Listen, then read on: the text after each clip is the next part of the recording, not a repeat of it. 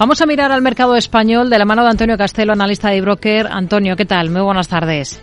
Hola Rocío, buenas tardes, ¿qué tal? Bueno, son varios los frentes que tenemos que atender esta jornada. Uno de ellos tiene que ver con esos resultados que ha presentado Logista. ¿Qué le han parecido los números de la compañía?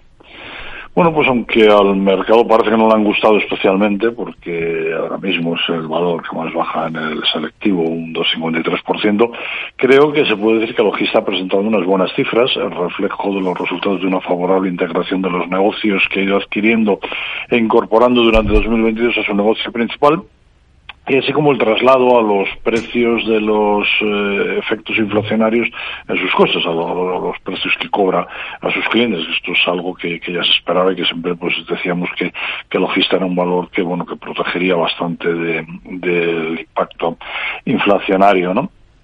Eh, hemos visto crecimientos en todas las líneas de negocio, al igual que en todos los niveles de la cascada de resultados. La compañía ha ofrecido una guía que creo que es muy asumible, un crecimiento de los beneficiantes de impuestos de un dígito alto, mantiene que seguir adelante con su política de compras en el sector que le permitan seguir diversificando su negocio y mantiene su política de retribución al accionista eh, con un payout eh, superior al 90%. No puede llamar como algo negativo.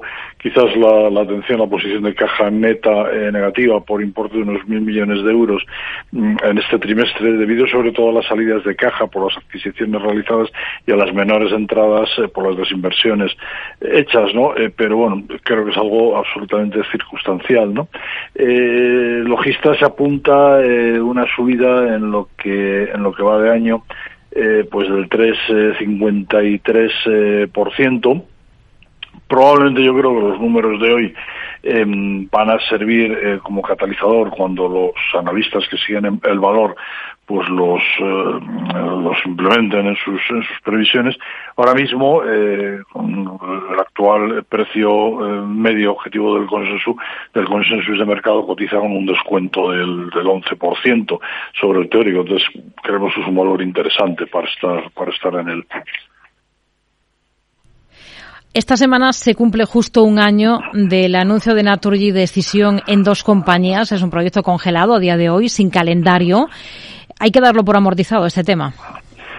Pues muy probablemente, Rocío. Eh, nunca ha estado bien definida esta operación, no hemos sabido cómo se dividiría exactamente el negocio, los ingresos, los costes, cómo sería la estructura que iba a quedar. Eh, siempre hemos pensado que la operación se planteaba para repartir activos y negocio de la sociedad entre unos accionistas de control que nunca se han llevado especialmente bien y que ha habido muchas tensiones entre ellos.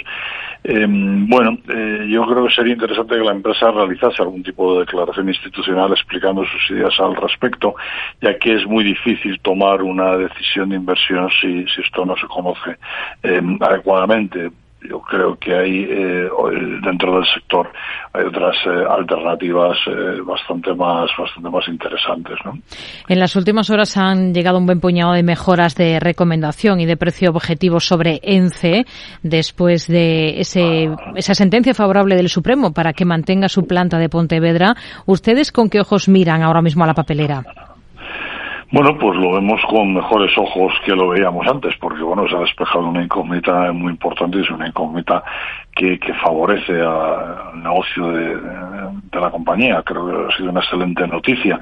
Eh, ¿Qué ha pasado? Que han hecho los analistas en general, pues incorporar sus cálculos las cifras del valor de la fábrica de Pontevedra, la que se quería cerrar, eh, operación que la empresa llevaba tiempo eh, provisionando. Según ENCE, la reversión de las provisiones realizadas van a tener un impacto positivo de unos 170 millones de euros que irán directamente a beneficio, lo cual, pues bueno, pues está, está muy bien, ¿no? Esto, lógicamente, da más valor teórico a la empresa, a pesar de que haya que hacer otros cálculos sobre las aportaciones al negocio de las otras fábricas de Navia y de, La Coruña, ¿no? A pesar de la fuerte subida de, ayer, hoy está corrigiendo 4%, 4-15%, eh, el potencial con respecto al precio teórico eh, es importante, es de un, es de un 23%, ¿no? Eh, por lo que teniendo en cuenta que este teórico actual, eh, que ahora mismo está en unos, eh, en unos 4,56 eh, euros, pues yo creo que es una, una una buena posibilidad para, para invertir. Estoy seguro que, que, este teórico se va a incrementar en los próximos días en el momento que los analistas pues concluyan sus revisiones e incorporen la nueva situación a, sus cuentas ¿no? y ENCE pues pasaría a ser una buena alternativa de inversión. Está recortando terreno hoy la compañía, es cierto, después de dispararse en la última sesión.